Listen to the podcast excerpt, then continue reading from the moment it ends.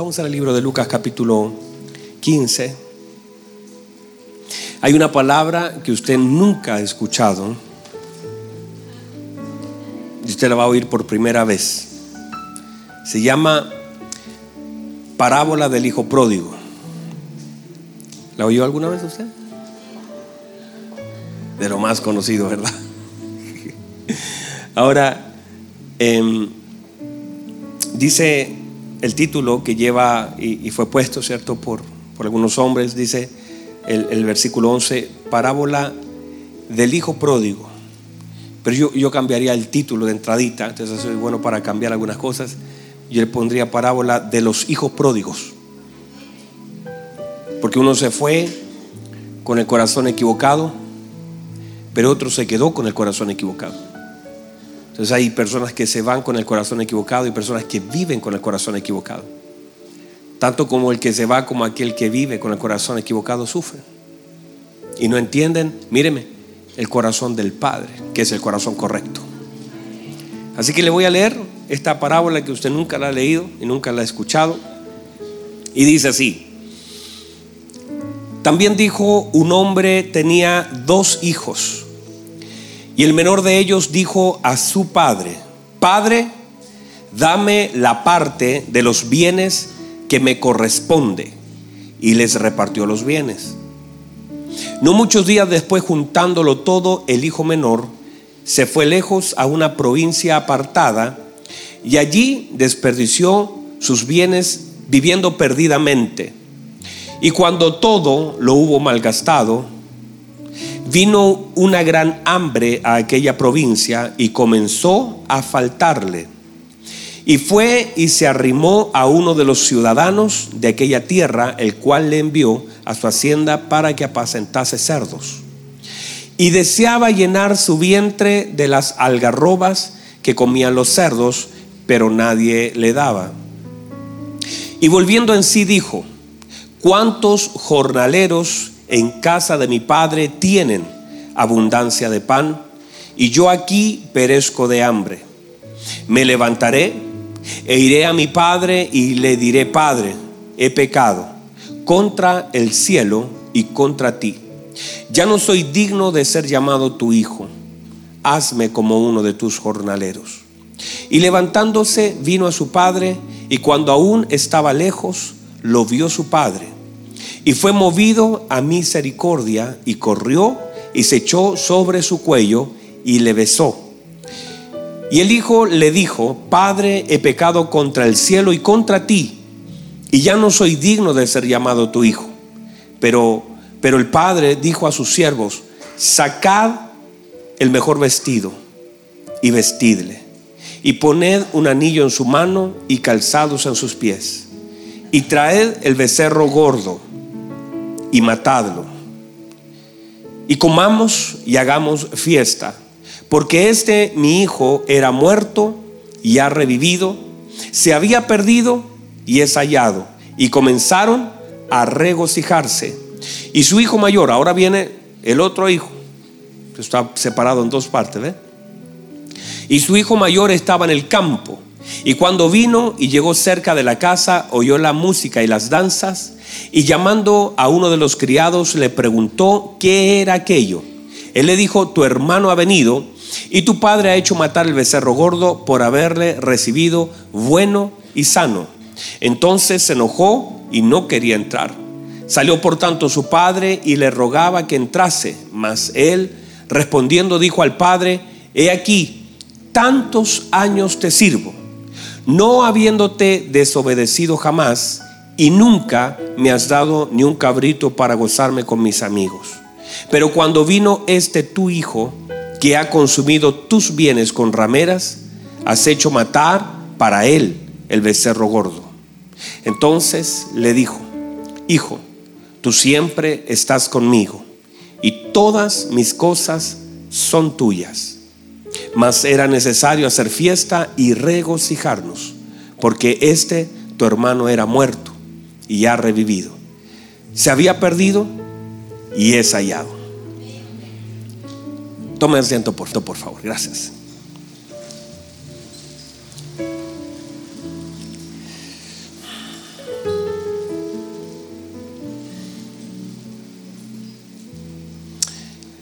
Muy bien. Mire, mire que déjenme tomar unos tres principios. Eh, estuvimos hablando durante estos días varias cosas y una de las cosas que quiero rescatar para, para todos nosotros es que a veces sin darnos cuenta, eh, cuando fallamos, nosotros nos centramos en la consecuencia, mucho más que en la falta misma. ¿Verdad que hablamos algo así? A veces nosotros nos, nos centramos en la consecuencia y cuando uno se centra en la consecuencia del pecado que ha cometido, perdió el blanco. Uno nunca debe centrarse en la consecuencia del error, sino contra quien ha pecado. Porque eso es lo verdaderamente importante. El problema es que cuando nosotros por alguna razón dejamos de amar, entonces comenzamos a caer cada vez, mire, usted siempre será fiel a aquello que ama. Se lo voy a volver a decir. Usted siempre será fiel aquello que ama y nunca querrá dañar aquello que ama. Pero fallamos y nosotros nos equivocamos cuando dejamos de amar. Cuando comenzamos a amar para la dirección equivocada, incorrecta. Pero todos nosotros, en la medida de nuestro amor, también en la medida de nuestra fidelidad. Cuando uno deja de amar, comienza a fallar. Cuando en el matrimonio sucede eso, uno va, es cosa de tiempo. Cuando el amor se enfría, es cosa de tiempo. Por eso el, primer mandamiento que el Señor le da al hombre es, ama al Señor tu Dios, con todo tu corazón, con toda tu mente, con todas tus fuerzas. Porque si dejas de amar, vas a fallar. Y todos los siguientes nueve, nueve mandamientos se pierden sentido si el primero falla. Estamos propensos a romper todos los demás si el primero se rompe. Si el primero está mal, cualquier cosa hacia abajo puede suceder. Pero si el, el primero está bien, los de abajo se vuelven irrelevantes. Pudo haber puesto 10, 15, 20, 100, 500, da lo mismo, porque el primero está bien. Pero si el primero está mal, todo hacia abajo se va a romper. Porque tú no matas por amor, tú no mientes por amor, tú estás haciendo el bien por, porque todo, todo el amor todo lo moviliza. El problema es cuando dejamos de amar es cosa de tiempo. Por eso el Señor le dice a la iglesia de Éfeso, tengo algo contra ti. Lo has hecho perfecto. Mire, míreme, me está mirando. Ya le dije, ustedes no se pueden quedar dormidos. Y tienen que decirme amén. Y ya le dije de cuando haga el llamado. Mírenme. El Señor le habla a la iglesia de Éfeso y le dice, reconozco tu arduo trabajo, reconozco tu gran esfuerzo, pero tengo algo contra ti. Dejaste tu primer amor.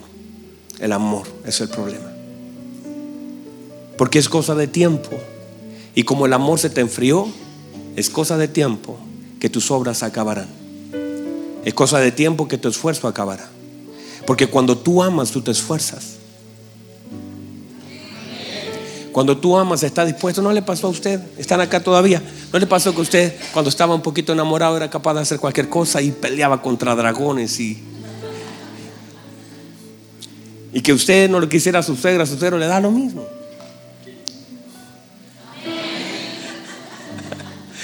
Si su suegra no lo quería, pero usted estaba tan enamorado que podía estar en la mesa y sonreírle sin ningún problema. Dígame, por favor. Que su suegra no está acá, así no se preocupe. Pero ahora la suegra es una excusa. Es la misma suegra. El problema fue el amor que se apagó. Porque antes se soportaba porque había amor, pero ahora nada se soporta porque todas las cosas que antes incluso fueron hasta hermosas, simpáticas, se volvieron tristes, repetitivas. Cuando el amor se enfría, es cosa de tiempo que todo se termine. Porque lo que sostiene algo es el amor. Y cuando ese amor se termina, cualquier que no esté basado en el amor. Y por eso el día jueves hablamos, conectado a eso, hablamos de la edificación en el amor. Y cualquier cosa que no esté edificada en el amor es cosa de tiempo, va a caer. Entonces el Señor le dice a la iglesia en Éfeso, tengo algo contra ti, porque estás haciendo obras ahora que tarde que temprano ya no los vas a hacer porque se te acabó el amor. Ya no tienes amor. Y cuando uno pierde ese elemento tan importante, y uno, y uno mira, por ejemplo, la conexión del hijo con su padre en esta parábola, la conexión es amor. Pero algo en algún momento se enfrió. Y el hijo estuvo dispuesto a hacerle daño al corazón del padre, no le importó, por tratar de llenar este vacío, este nuevo amor, el deseo de salir. Y se fue lejos, se apartó. Ahora míreme por favor, diga conmigo fe. Mientras el muchacho andaba lejos, perdido, gastando, el padre comenzó a hacer algo. Comenzó a operar en fe. Y mientras el muchacho andaba afuera malgastando el dinero, el papá dijo, mientras tanto voy a operar en fe. Y la fe tiene un poder tan grande. La fe en el Señor tiene un poder tan grande que mientras el otro muchacho ni pensaba volver, no estaban los planes, él, él, no vuelve diciendo, ay, eché de menos a mi papá, no, pero mientras el padre estaba elaborando, trabajando en el anillo, viendo la medida del, niño, empezó a trabajar en el anillo. Mientras el padre trabajaba el niño, esa fe del padre por hacer un anillo atraía al hijo. Y de pronto dijo, vamos a preparar también el vestido del niño. Y trabajando con fe, cosiendo el vestido del, hijo, mientras él trabajaba en el vestido del hijo, la fe lo comenzó a jalar. Y mientras el padre dijo, vamos a preparar la zapa. Y mientras todos los días miraba el becerro gordo, por eso hay que tener cuidado porque...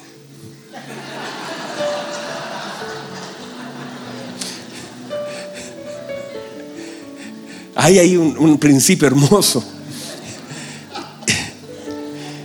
Y el papá iba a dejarle todos los días comidita a ese, a ese becerrito gordo y cada vez que lo alimentaba le decía, estoy alimentándote en fe porque llegará el día cuando será sacrificado para celebrar el regreso de mi hijo. Y cuando el padre actuaba en fe, cada acto de fe del padre golpeaba la vida de aquel hijo. Él no lo sabía, porque la fe tiene la capacidad de tocar aquellas cosas que están lejos de nosotros. La gente no tiene idea, la gente no sabe, pero usted está, ay, yo no sé si usted puede entender esto.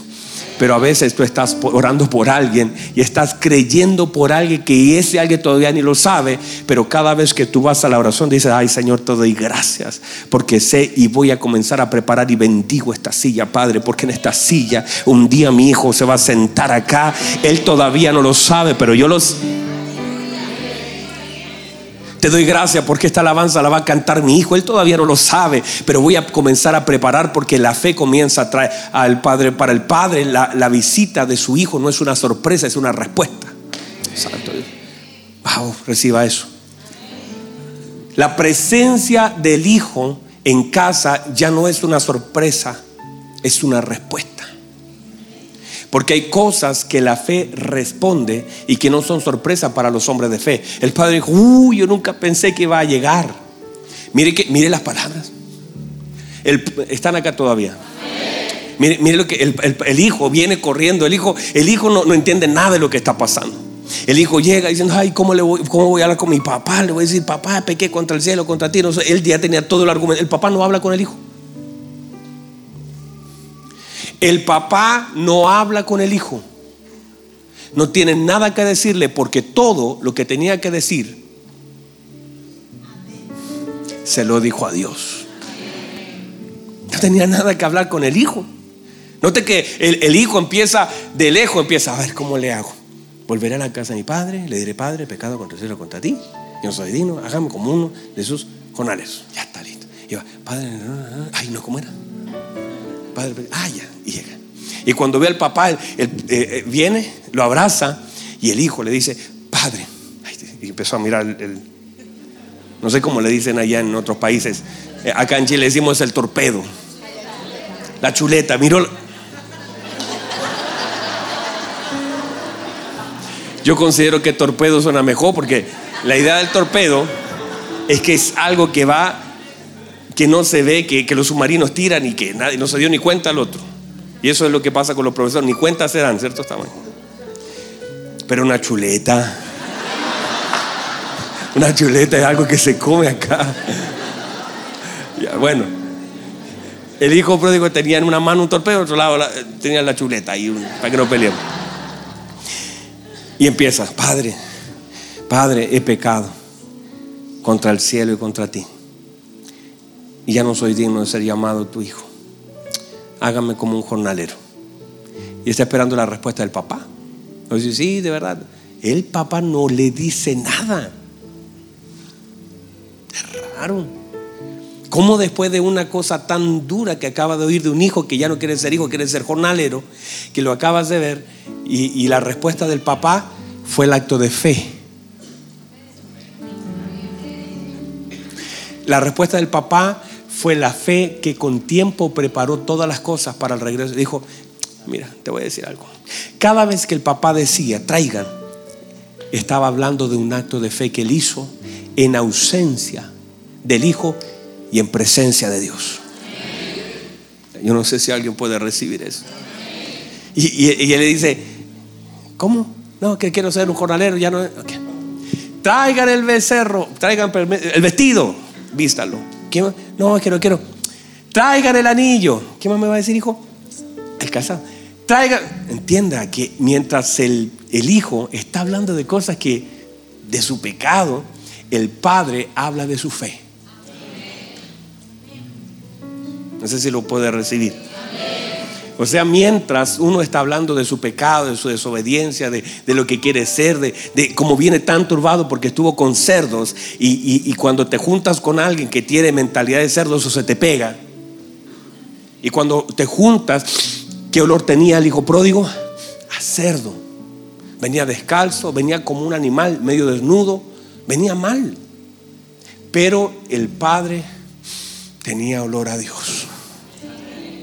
El padre olía al cielo.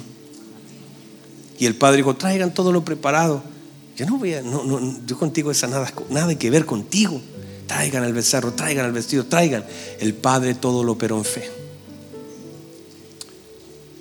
Una de las cosas más importantes que debemos entender es que no importa, en este caso, qué tan lejos se vea. Es más, Tal vez hoy día es mucho más sencillo, míreme, mucho más sencillo. Mirar a través de las redes sociales, porque cuando tú sabes a tu hijo lejos, a tu hermano lejos, a, gente distante, tú por lo menos, de, aunque te bloquearon, te las ingenias. Te metes por la cuenta de otro y empiezas a, ay, mi hijo está lejos. Y todo eso comienza a afectarte. Este padre no tenía la idea dónde estaba, no sabía con quién estaba no sabía en qué situación estaba, pero sí sabía que iba a regresar. Porque uno podría medir, de pronto uno se mete en el Facebook de tu hermano, de tu hermano, de tu tío, y tú dices, bueno, pero mira, le, puso me gusta a, la predicación del pastor Abel. Por último, ya algo está, le puso me gusta, está, pero el padre no tenía acceso a saber siquiera si estaba vivo, pero tenía fe que iba a regresar y la fe sostuvo la vida del hijo. Y esa fe sostuvo la vida de ese hijo. Vamos, dígame. La fe sostuvo la vida de ese hijo. Y aunque el padre no tenía información de lo que estaba pasando, tenía fe de lo que pasaría. O sea, quiere decir que usted lo pueden bloquear, usted puede no ver, pero de pronto si tiene fe todavía puede regresar. Y usted dice, ah, no, no importa, porque de pronto eso empieza a atentar contra tu fe, pero de pronto tú dices, yo creo que Dios puede hacer algo. Yo creo, ahí arriba, yo creo que Dios puede hacer algo. Hay alguien que me creía, yo creo que Dios puede hacer algo. Yo creo, Jorge, que tú oraste por tu hermano. Qué bendición. Porque Dios necesita a alguien que crea que crea por un Pablito. Alguien que crea por alguien que no puede creer. Que está en un momento de su vida turbado y se aleja de la casa. Que, que alguien, que Dios pueda encontrar a alguien de fe que pueda creer. Que mientras más se va alejando, más cosas voy preparando, creyendo. Que no importa a dónde llegue, La fe tiene poder de alcanzarlo y de traerlo. Y alguien tiene que creer por la vida de alguien que dejó de creer. Alguien tiene que ir a la presencia de Dios por aquellos que de pronto dejaron de ir. Pero si Dios se vale de uno que pueda creer, por aquel que ya incluso en algún momento perdió la fe, todavía ese hombre tiene esperanza. Porque nosotros, todos nosotros estamos aquí porque alguien creyó y alguien oró por nosotros. Alguien oró por usted. Alguien creyó por usted.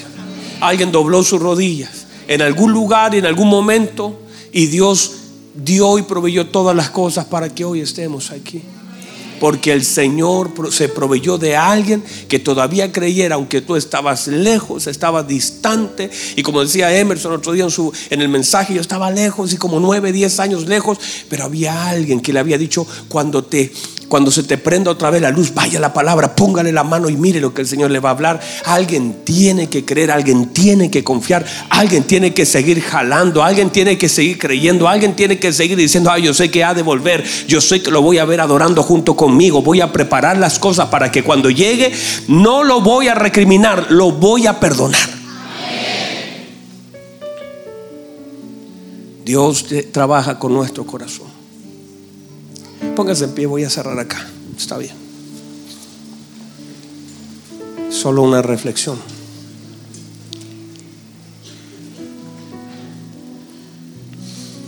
Pero todo se comienza a perder cuando dejamos de amar.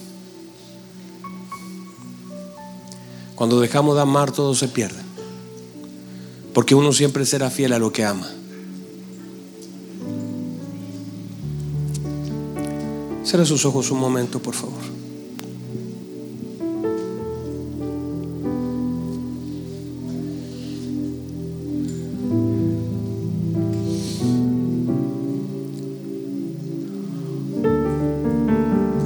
presencia del Señor está en medio de nosotros.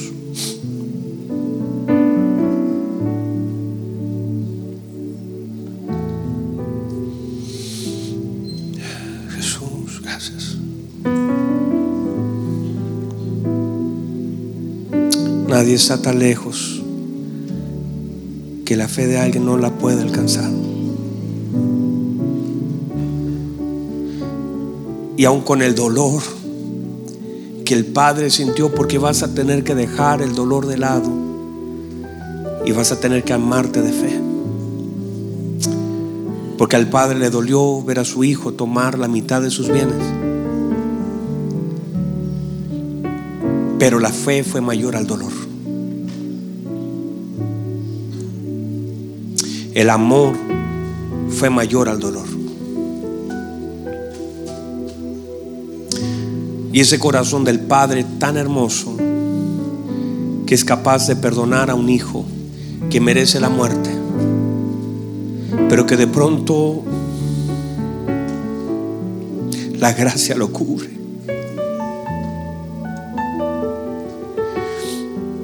Ese hijo no entiende qué está pasando.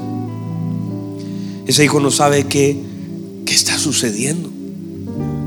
Él merecía ahora estar como un jornalero y de pronto en un segundo algo cambia, vuelve a tener calzado, vuelve a tener un vestido, vuelve a tener un anillo en su mano. Dice, pero ¿qué está pasando? ¿Qué es esto? Él conocía la bondad del Padre porque sabía que el Padre a sus jornaleros lo tenía con abundancia de pan.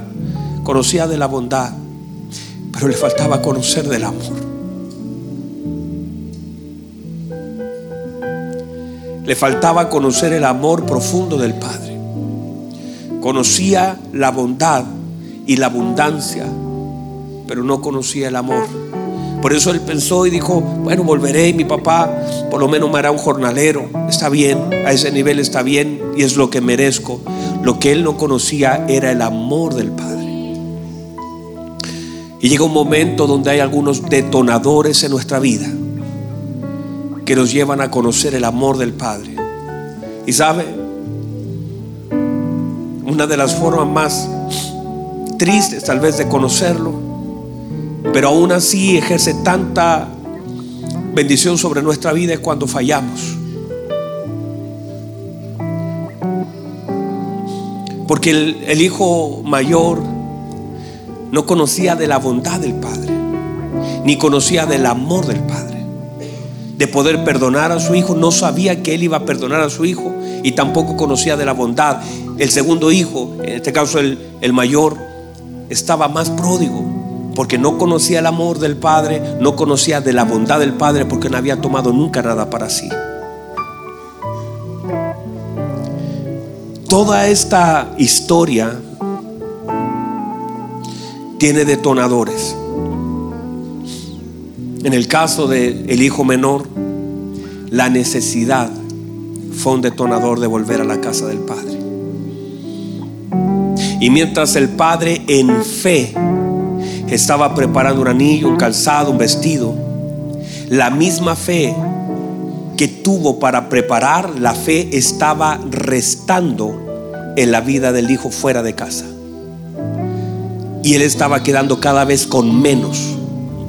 Y ese detonador, esa necesidad, esa escasez fue un detonador para darse cuenta de lo que le faltaba y dónde lo podía encontrar. Y en nuestras vidas a veces hay algunos detonadores que vienen a manifestar el amor del Padre. ¿Y cómo conocemos ese amor?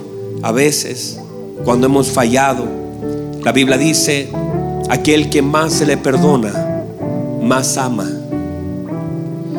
Y hay algunos de ustedes que aman tanto a Dios, amamos tanto a Dios, porque Dios nos ha perdonado mucho. Y amamos mucho a Dios. Porque miramos nuestra vida y sabemos que nosotros no nos calificábamos para nada.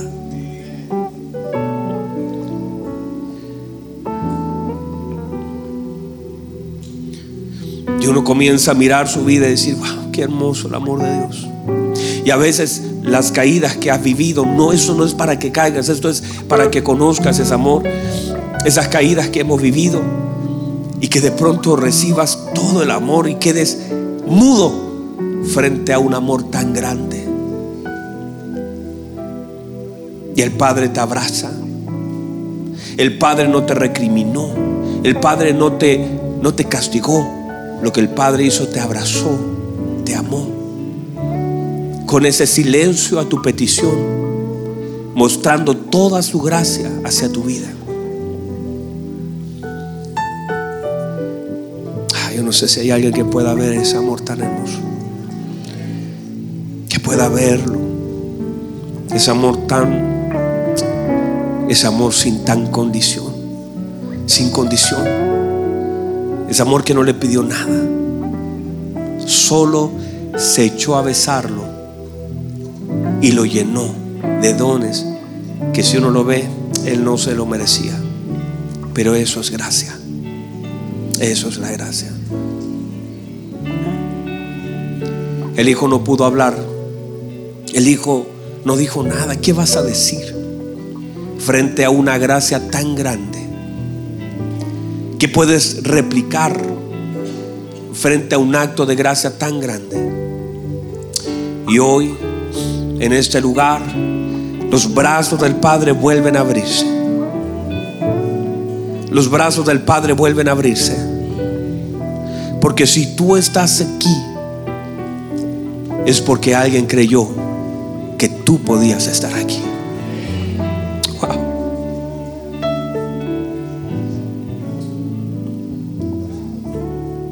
si tú estás aquí, es porque el corazón del Padre encontró a alguien en quien depositar su fe.